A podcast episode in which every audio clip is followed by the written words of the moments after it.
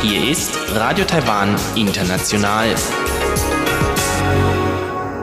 Herzlich willkommen zum halbstündigen deutschsprachigen Programm von Radio Taiwan International. Am Mikrofon begrüßt Sie Sebastian Hambach. Und folgendes haben wir heute am Montag, den 9. März 2020 im Programm. Zuerst die Nachrichten des Tages. Danach folgt in Taiwan Entdecken ein Interview mit Professorin Chen Huirong vom Seminar für Journalismus an der Chinese Culture University über den Einfluss der Zeitschrift Next Magazine auf Taiwans Medienlandschaft. Die Zeitschrift wurde Ende Februar nach 19 Jahren in Taiwan eingestellt. Und zum Abschluss berichtet Eva Trindl in Taiwan Monitor über konkrete Projekte in Taiwan rund um das Coronavirus. Darunter etwa Möglichkeiten zur Informationsbeschaffung zum Mundschutzvorrat in Apotheken oder Hilfestellungen durch künstliche Intelligenz.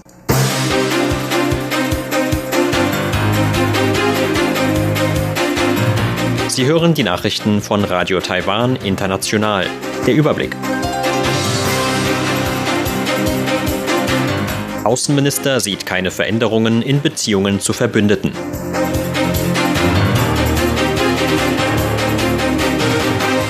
Neues System für Verkauf von Mundschutzen geplant.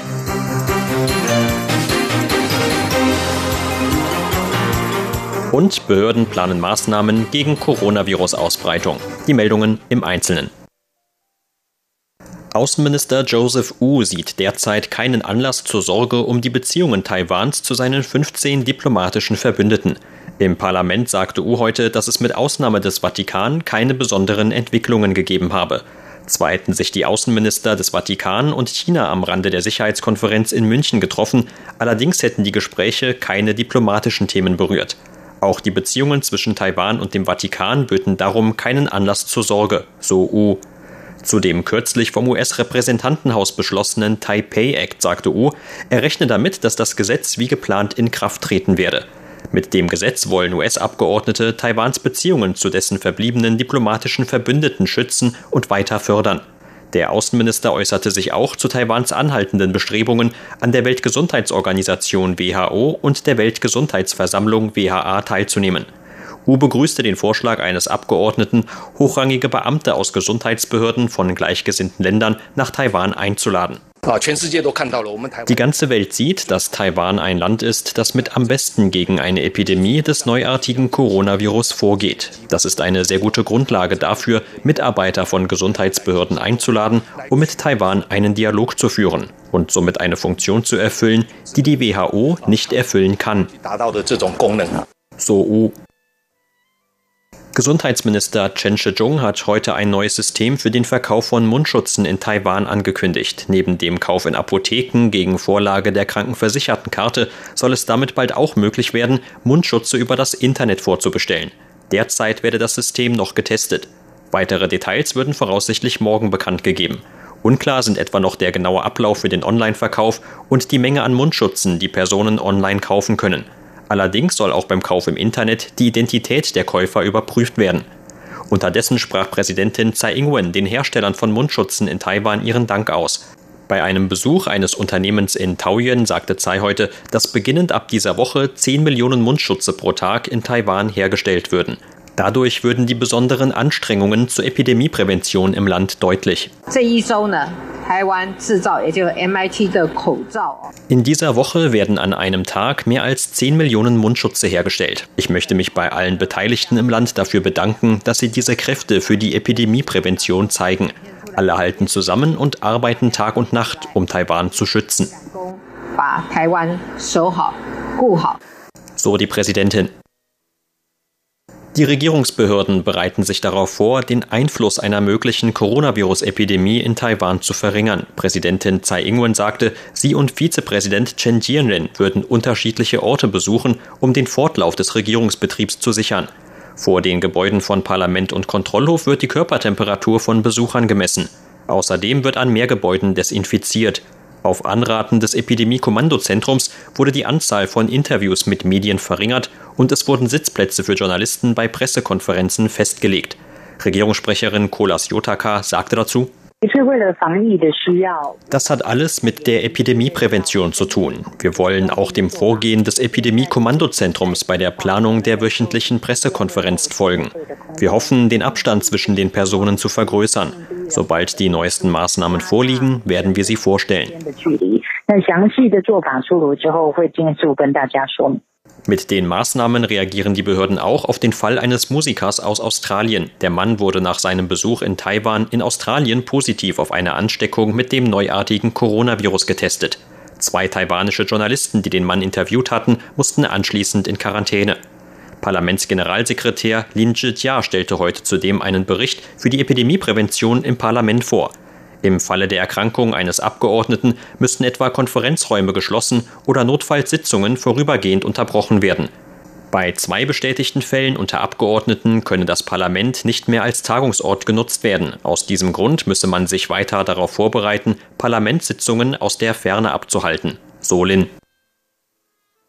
Der neue Parteichef der oppositionellen Guomindang, Jiang Qi-chen, hat innerparteiliche Reformen und einen Dialog zwischen den Generationen angekündigt.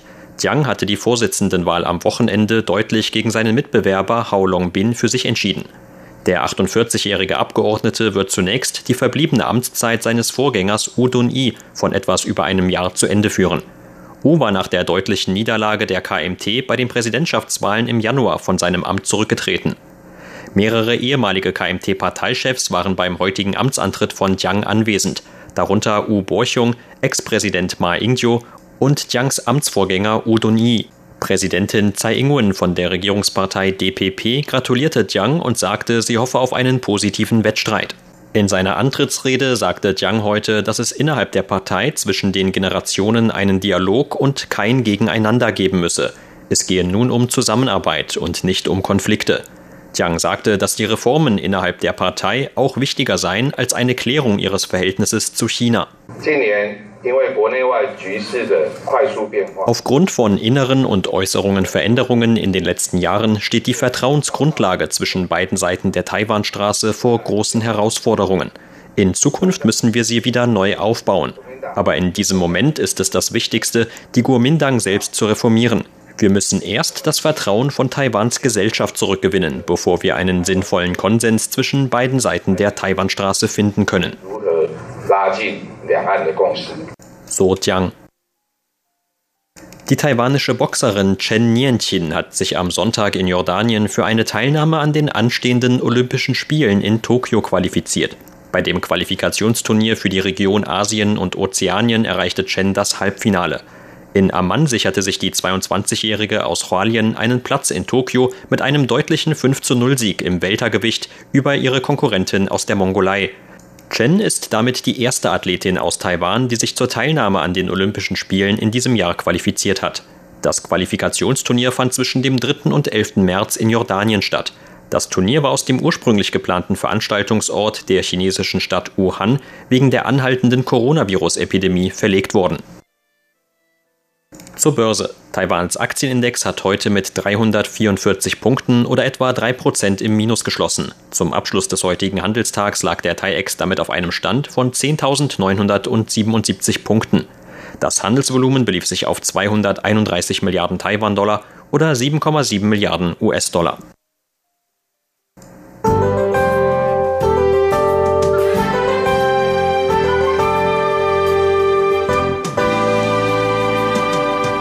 Vor der Ankunft der morgigen Kaltwetterfront gab es heute noch einmal teilweise sehr warme Temperaturen in Taiwan.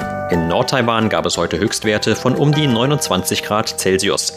In Mittel- und Südtaiwan wurden zeitweise auch bis zu 31 Grad erreicht. Dabei blieb das Wetter meist sonnig und nur leicht bewölkt im ganzen Land. Zum Abend hin dann aber ein Vorgeschmack auf morgen mit Regen- und Gewitterschauern in Nord- und Mittel-Taiwan. Und das sind die Aussichten für morgen, Dienstag, den 10. März. Regen- und Gewitterschauern werden morgen laut Wetteramt den Tagesverlauf in weiten Teilen Nord- und Mitteltaiwans bestimmen. Nur im Süden könnte es bei bewölktem, aber trockenem Wetter bleiben. Die Temperaturen werden sich im Vergleich zu heute deutlich abkühlen, mit Höchstwerten von 19 Grad Celsius im Norden und 23 Grad in Mitteltaiwan. Im Süden könnte es mit um die 28 Grad noch einmal etwas wärmer werden. Das waren die Tagesnachrichten. Nun geht es weiter mit unserem Programm vom Montag, den 9. März.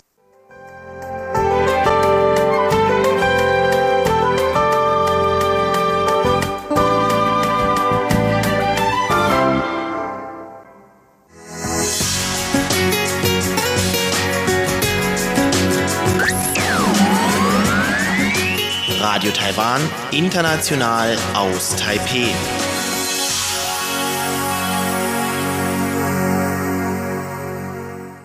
Nun folgt Taiwan entdecken.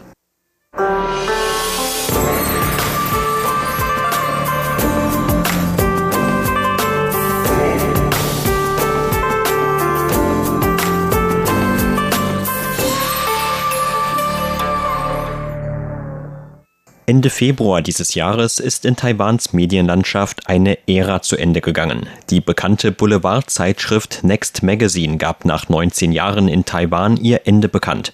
Der Schritt kam für viele Beobachter nicht ganz unerwartet. Taiwans Printmedien haben schon seit Jahren Probleme mit abnehmenden Abonnentenzahlen und anderen Umwälzungen, etwa der Verbreitung des Internets und Veränderungen bei den Lesegewohnheiten im Land. Auch das Next Magazine hatte bereits im Jahr 2018 seine Printedition eingestellt. Doch der Umstieg auf eine Online-Ausgabe hatte offenbar auch nicht den gewünschten Erfolg. Auch wenn 19 Jahre für eine Zeitschrift keine allzu lange Zeit sein mögen, kommt dem Next Magazine eine besondere Bedeutung in Taiwans Medienwelt zu. Darunter die Einführung einer überspitzten Art des Boulevardjournalismus. Die Zeitschrift wurde das erste Mal 2001 in Taiwan veröffentlicht als Ableger ihres gleichnamigen Hongkonger Gegenstücks, das dem Hongkonger Medienmogul Jimmy Lai gehört. Über den Einfluss der Zeitschrift sprach im Interview mit RTI die Professorin Chen Huirong vom Seminar für Journalismus an der Chinese Culture University. Seit Beginn an sorgte die Zeitschrift mit ihrer sensationslustigen Berichterstattung für Furore in Taiwan. Schon die Erstausgabe aus dem Jahr 2001 wurde 270.000 Mal verkauft, Ihr Schwerpunkt lag vor allem auf wahren oder erfundenen Skandalen rund um Taiwans Prominente. Auch vor dem Next Magazine gab es in Taiwan viele ähnliche Zeitschriften. Allerdings waren deren Ansatz und Einfluss nicht so wie die von Next Magazine. Dazu zählen zum Beispiel die Zeitschrift China Times Weekly oder die von Zhu Meifeng herausgegebene Zeitschrift Scoop Weekly Taiwan. Das Next Magazine setzte einen noch stärkeren Schwerpunkt auf Gerüchte rund um Prominente oder Fotos, die Prominente im Privaten zeigten. Auf der anderen Seite gab es darin später aber auch sehr viele Reportagen über Skandale, die man vielleicht nicht als seriös, aber zumindest als scharf beschreiben könnte. Oft waren es gerade diese Skandalreportagen, die in Taiwans Gesellschaft für Aufsehen sorgten. Auf diese Weise gelang es Next Magazine, ein eigenes Lesepublikum zu gewinnen. Und mit der Zeit schaffte es Next Magazine, seinen Einfluss auszuweiten und diese anderen ähnlichen Zeitschriften in Taiwan von ihren Spitzenplätzen zu verdrängen. Sie war in der Lage, bestimmte Trends vorwegzunehmen. Vor allem legte sie einen neuen Schwerpunkt auf Gerüchte rund um weibliche Prominente, die oft frei erfunden waren. Im Mittelpunkt standen vor allem darum weibliche Prominente, weil von ihnen normalerweise mehr Fotos veröffentlicht werden. Das sorgte für eine Art von neuer Paparazzi-Kultur in Taiwan. Auch vorher wurde bei den prominenten News in anderen Zeitschriften oft ein großes Bild von einer prominenten Künstlerin gezeigt. Aber der daneben stehende Text hatte dann nichts mit dem Bild zu tun. Im Next Magazine standen Bilder und Texte dagegen immer in Bezug zueinander. Mit anderen Worten ging es der Zeitschrift noch mehr als ihren Vorgängerinnen und Mitbewerberinnen in Taiwan um einen Schockeffekt und Berichte über das Privatleben der Prominenten. Eine Zeit lang waren die Sängerin Jolin Tsai und das Männermodell Jin Rong davon betroffen. Dann hieß es nur noch Jolin Tsai und Jin Rong beim Joggen, Jolin Tsai und Jin Rong beim Feuertopfessen und so weiter. Ich hatte damals schon Mitleid mit den beiden. Joggen oder Feuertopfessen sind natürlich weder richtige Nachrichten noch Skandale. Die Zeitschrift gab sich große Mühe, die Prominenten in jeder möglichen Situation zu fotografieren. Ich denke, dass das für die Prominenten auch sehr unangenehm war. Diese Art von Paparazzi-Kultur ist der größte Einfluss, den das Next Magazine herbeigeführt hat. Aber Paparazzi-Kultur war damals kein Begriff, mit dem man diese Art von Berichterstattung kritisierte. Es bedeutete lediglich, dass man einer bestimmten Person folgte. Im Vergleich zu früher erscheint es uns so, als ob Next Magazine einige neue Dinge eingeführt hat, aber manche davon sind tatsächlich unsere eigenen. Die Art der prominenten Berichterstattung überschritt damit oft den schmalen Grat zwischen öffentlichem Interesse und dem Recht auf Privatsphäre der Prominenten. Der negativ belastete Begriff von Paparazzi findet in Taiwans Journalismusstudiengängen aber auch heute eher keine offizielle Anwendung. Wir sprechen im Unterricht nicht von Paparazzi, sondern von Pressefotografen. Wir kleben den Journalisten nicht direkt ein Etikett auf und sagen, dass sie so oder so seien. Zu meiner Studienzeit waren die Karrierewege im Journalismus noch sehr geradlinig. Deshalb wurden die Gruppen innerhalb der Journalismusseminare auch nicht nach Medienarten aufgeteilt, sondern nach Berufen. Ich halte das für eine bessere Art der Aufteilung. In der momentanen Situation sind die möglichen Karrierewege dagegen sehr ungenau und weitläufig. Wenn man dann wirklich einmal beruflich in den Journalismus einsteigt, kommt es auf den eigenen Werdegang an. Vielleicht wird man dann von anderen als Pressefotograf bezeichnet, vielleicht aber auch als Paparazzi. Das Next Magazine als einfaches Boulevardblatt abzustempeln, würde aber auch zu kurz greifen. Denn neben wahren oder erfundenen Promi-Skandalen wiesen die Reportagen der Zeitschrift hin und wieder auch schon mal auf wirkliche Missstände hin. Das Next Magazine deckte zum Beispiel den Skandal zum Megabauprojekt Twin City in Taipei auf, der viele Leute schockierte und der auch Gerichtsverfahren nach sich zog. Viele Leute waren vor allem darüber schockiert, wie in Taiwan mit öffentlichen Grundstücken umgegangen wird. Es gab also auch sehr harte Reportagen in der Zeitschrift, die einen Bezug zur Allgemeinheit hatten. Die Zeitschrift schaffte es aber auch, über derart harte oder schwierige Themen auf eine lebhafte Weise zu berichten, die sich am einfachen Leben der Menschen orientierte. Ein weiterer wichtiger Einfluss der Zeitschrift bestand darin, dass sie anders als frühere Zeitschriften thematisch flexibler gestaltet war. Zeitschriften wie das Commonwealth Magazine oder das Global Views Magazine zum Beispiel sind sehr starr in ihrer Themenwahl und erreichen darum nicht sehr viele Leser. Sie wenden sich vor allem an die mittleren Gesellschaftsschichten, aber nicht die darunter. Für viele Leute sind das Zeitschriften, die man in der Bibliothek findet oder die für fortgeschrittene Studenten interessant sind. Für die meisten Leute sind dagegen die Themen interessant, die mit dem eigenen Leben in Verbindung stehen oder damit zu tun haben. Der Zeitschrift Next Magazine gelang der Anschluss an die Leser durch ihre Art der Berichterstattung und ihre Schreibweise, die lebhafter war und sich näher am Leben orientierte. Dadurch bekamen die Leute das Gefühl, dass die berichteten Themen mit deren eigenem Leben zu tun hatten. Ich denke, dass das einer der Beiträge von Next Magazine war. Obwohl die Zeitschrift dadurch eine Zeit lang einen sehr guten Erfolg bei den Lesern in Taiwan verbuchen konnte, schaffte sie es letztlich nicht, finanziell erfolgreich zu sein. Professor Chen sieht einen Grund dafür in den veränderten Lesegewohnheiten. Viele Zeitschriften sind nicht bereit, sich der Tatsache zu stellen, dass alle Medien den Weg der Digitalisierung gehen müssen. Das geht auch aus wissenschaftlichen Forschungen hervor. Wir befinden uns in einer neuen Epoche. Wenn die Erfindung der Gutenberg-Presse eine Revolution im Bereich der Weitergabe von Wissen und Informationen der Menschen darstellte, dann ist das Internet eine weitere Revolution. Wir sind alle schon in das Internet umgezogen. Das ist ein Trend, der für den Betrieb von Medien sehr bedeutsam ist. Das bedeutet, dass in Zukunft Medien, die nicht online sind, nicht mehr gelesen werden. Aus meinem eigenen Unterricht weiß ich, dass die jungen Leute in Taiwan keine Papierzeitungen mehr lesen. Next Magazine ist dieser Umstellung nur sehr langsam nachgekommen. Und selbst nach der Umstellung auf eine Online-Variante war der Betrieb für sie mit Verlusten verbunden. Sie setzten weniger auf Werbung und mehr auf ihre Abonnenten in einer Zeit, in der die Abonnentenzahlen für die Finanzierung kaum noch ausreichen. Aus diesem Grund konnte die Zeitschrift in Taiwan nicht länger fortbestehen. Sie hörten ein Interview mit Professorin Chen Huirong vom Seminar für Journalismus an der Chinese Culture University in Taipei über die Einstellung des bekannten Next Magazine in Taiwan. Vielen Dank für Ihr Interesse. Am Mikrofon war Sebastian Hambach.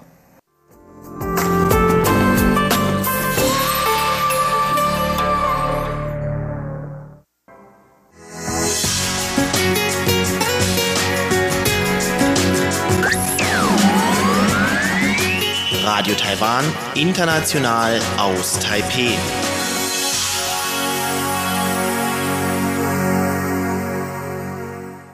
Hören Sie nun eine neue Ausgabe von Taiwan Monitor mit Eva Trindl.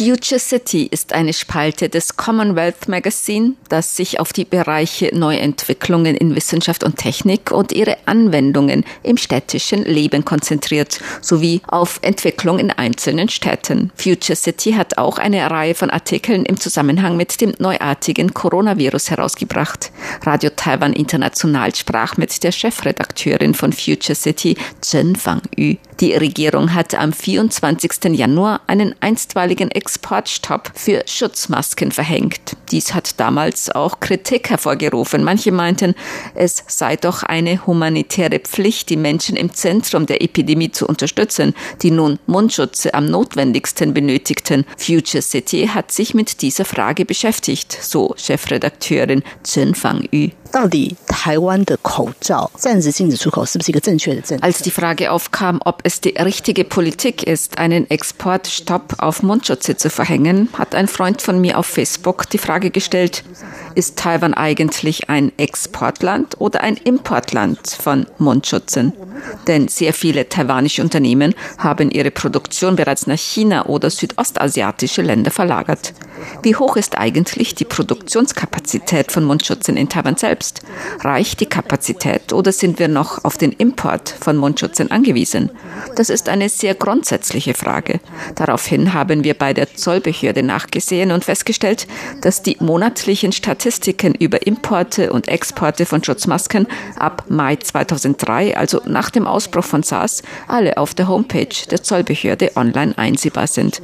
Man kann aus diesen Statistiken ganz klar sehen, dass 80 bis 90 Prozent der Mundschutze aus China importiert werden. Das ist natürlich nachzuvollziehen, da die Produktion in China billiger ist. Am meisten betroffen von Taiwans Exportstopp von Mundschutzen ist Japan, denn die meisten der taiwanischen Mundschutzexporte gehen nach Japan. Das einstweilige Exportverbot von Mundschutzen gilt ja nicht nur für China, sondern für alle Länder. Die Auswirkung des Exportstopps von Mundschutzen auf China ist also äußerst gering. Daran sieht man wieder, dass Medien und Nachrichtenmedien Fakten sprechen lassen sollen. Die Mundschutze waren in Taiwan schnell ausverkauft, obwohl die Regierung versicherte, dass eigentlich genügend Mundschutze für alle vorhanden sind und Taiwan die Produktion von Mundschutzen vor Ort nach und nach steigern wird. Mundschutze können derzeit nur in Vertragsapotheken der nationalen Krankenversicherung gekauft werden und auch nur eine limitierte Anzahl pro Woche pro Person auf Vorlage der Krankenversicherungskarte, auf der die Käufe registriert werden. Ursprünglich waren es zwei pro Woche, nun wurde die Zahl auf drei pro Woche für Erwachsene und fünf für Kinder erhöht. Jede Apotheke erhält täglich eine bestimmte Zahl an Mundschutzen zum Verkauf. Besonders anfangs standen, besonders in den Städten, schon morgens vor Öffnung der Apotheken die Menschen Schlange. Aber nun kann man sich auch online darüber informieren, in welcher Apotheke noch wie viele Mundschutze vorrätig sind. Die Chefredakteurin von Future City, Chen Fang Yu erklärt, wie es zum ersten Prototypen dieses Suchdienstes gekommen ist. Das ist auch ein Teil unserer Reihe zur technisch gestützten Epidemieprävention. Nachdem die Regierung das Verteilsystem über Apotheken eingerichtet hatte, stellte sich vielen die Frage, in welche Apotheken denn man am besten geht, um einen Mundschutz kaufen zu können. Auch ein Computeringenieur in Tainan in Südtaiwan hat festgestellt, dass die Leute um ihn herum über diese Frage diskutieren, wo man am besten zu welcher Zeit hingeht, um noch einen Mundschutz zu bekommen. Dieser Computeringenieur dachte dann, wenn sich alle mit dieser Frage beschäftigen, dann könnte er doch eine Software schreiben, einen Stadtplan, auf dem man sehen kann, wo es Apotheken gibt, die Mundschutze verkaufen und wie viele in den einzelnen Apotheken noch übrig sind. Er sagte, dass er die Software in einer Nacht Arbeit geschrieben habe. Das war eigentlich kein großes technisches Problem. Die Frage ist, ob man auf die Idee kommt, das zu machen. Als es fertig war, hat es online gestellt. Ich kann mich erinnern, dass wir uns das an jenem Vormittag auch gleich angesehen haben und sehr interessant fanden. Doch nachmittags um 5 Uhr war es plötzlich nicht mehr online. Wir dachten, es hätten vielleicht zu viele Leute gleichzeitig darauf zugegriffen und das System wäre wegen Überlastung zusammengebrochen. Wir haben später beschlossen, ein Interview mit diesem Computeringenieur zu führen. Wir haben ihn also interviewt und er sagte, er habe die Suche etwa um 11 Uhr online gestellt und nachmittags um 17 Uhr festgestellt, dass schon über 500.000 Mal darauf zugegriffen worden war. Doch diese Suche war mit Google Maps verknüpft und bei jeder Nutzung von Google Maps fällt eine Gebühr an. Er dachte eigentlich, dass er nur einen Prototyp erstellt, den Freunde und Verwandte dann nutzen können und dass er vielleicht schließlich 10 bis 20.000 Taiwan-Dollar, also vielleicht 300 bis 400 Euro an Google Gebühren zahlt. Er erhielt dann nachmittags von Google eine Rechnung über 20.000 Dollar, und zwar US-Dollar, also etwa 18.000 Euro. Da war er schon sehr erschrocken und hat den Dienst dann vom Netz genommen. Als wir den Artikel darüber online gestellt haben, haben viele Leser und Leserinnen Kommentare hinterlassen und manche haben auch angeboten, Geld zu spenden, weil sie den Suchdienst selbst auch genutzt hatten. Es hat auch jemand angeboten, dabei zu helfen, bei der Regierung nachzufragen, ob sie die Gebühren erstatten kann. Das Ergebnis war, dass es eine Klausel bei Google gibt. Wenn man die Daten von Google für einen gemeinnützigen Zweck nutzt, kann Google weniger Gebühren erheben oder ganz davon absehen, mithilfe Hilfe von Freunden hat Google dann wirklich vollständig auf die Gebühren verzichtet. Ein weiterer Artikel befasst sich gemäß der Chefredakteurin von Future City mit einer Gendatenbank der privat finanzierten Organisation Taiwan AI Labs, die Ethan Du Du Yijin gegründet hat. Ethan Du hat gemäß Frau Chen bereits während seiner Studentenzeit an der Taiwan-Universität das Bulletin Board System PTT gegründet, das größte Online-Forum Taiwans. Er hat dann in den USA bei Microsoft gearbeitet und nach seiner Rückkehr nach Taiwan Taiwan AI Labs gegründet, eine private Forschungsorganisation zur Erforschung von praktischer Anwendung von künstlicher Intelligenz. Die Chefredakteurin von Future City des Commonwealth Magazine Chen Fang Yu sagte, ich habe auf der Facebook-Seite von Ethan Du gelesen, dass sie mit Hilfe von künstlicher Intelligenz fünf Fragen beantworten wollen. Und gerade zu Anfang der Ausbreitung des neuartigen Coronavirus gab es sehr viele Meldungen und man wusste gar nicht, was ist wahr, was ist falsch, was sind Gerüchte. Ich habe mich damals immer gefragt, woher dieses Virus eigentlich gekommen ist, von welchem Tier auf dem Markt in Wuhan es gekommen sein könnte. Ich habe gelesen, es könnte von Schuppentieren übertragen worden sein oder von Fledermäusen oder von Schlangen Danach hat man sogar gelesen, manche Forscher seien der Meinung, es sei von Menschen gemacht. Wir wussten nicht, wie wir diese Frage beantworten können. Ethan Du und sein Taiwan AI Labs sind mit Hilfe von künstlicher Intelligenz durch die Analyse von Daten dieser Frage auf den Grund gegangen. Das Ergebnis war, dass diesem Virus am nächsten kommende andere Coronavirus bei Fledermäusen vorkommt, einer Hufeisennasenfledermaus. Das stimmt auch mit anderen Forschungsergebnissen anderer Länder überein. Meiner Meinung nach liegt der größte Sinn ihrer Arbeit nicht darin, dass sie vielleicht als Erste irgendetwas entdecken, sondern dass sie bestätigen können, dass eine hohe Wahrscheinlichkeit besteht, dass das Virus ursprünglich von einer Fledermaus kam. Es gibt derzeit in Taiwan viele bereichsübergreifende Talente, Ärzte, die im Bereich künstliche Intelligenz oder Big Data arbeiten oder Computer- und Softwareingenieure, die sich für Biomedizin interessieren. Diese leisten einen großen Beitrag bei der diesmaligen Epidemiekontrolle. Taiwan AI Labs hat diesmal auch etwas sehr Gemeinnütziges getan, nämlich eine sehr umfassende Gendatenbank erstellt. Sie haben festgestellt, dass nach Ausbruch dieser Epidemie Forscher auf der ganzen Welt für ihre Forschungen nach Arzneimitteln und Impfstoffen auf solche Daten zugreifen müssen. Doch die Genforschung ist sehr kompliziert. Sie haben dann die mit Coronaviren zusammenhängenden Daten geordnet und noch klarer dargestellt. Das bedeutet, dass Forscher in dem Gebiet nur einige Schlagwörter einzugeben brauchen, wie Fledermaus, Wuhan, Coronavirus und so weiter. Und die entsprechenden Daten werden geliefert. Damit kann die Forschung beschleunigt werden. Und das Wichtigste ist, dass es völlig kostenlos ist. Jeder, der Forschungen in dem Bereich vornehmen möchte, kann auf die Datenbank zugreifen. Sie hörten das halbstündige deutschsprachige Programm von Radio Taiwan International am Montag, den 9. März 2020. Unser aktuelles Radioprogramm und weitere Sendungen können Sie im Internet on demand hören unter der Adresse www.de.rti.org.tv. Weitere Informationen und Videos von der RTI Deutschredaktion rund um Taiwan finden Sie zudem auf unserer Facebook-Seite und auf unserem YouTube-Kanal.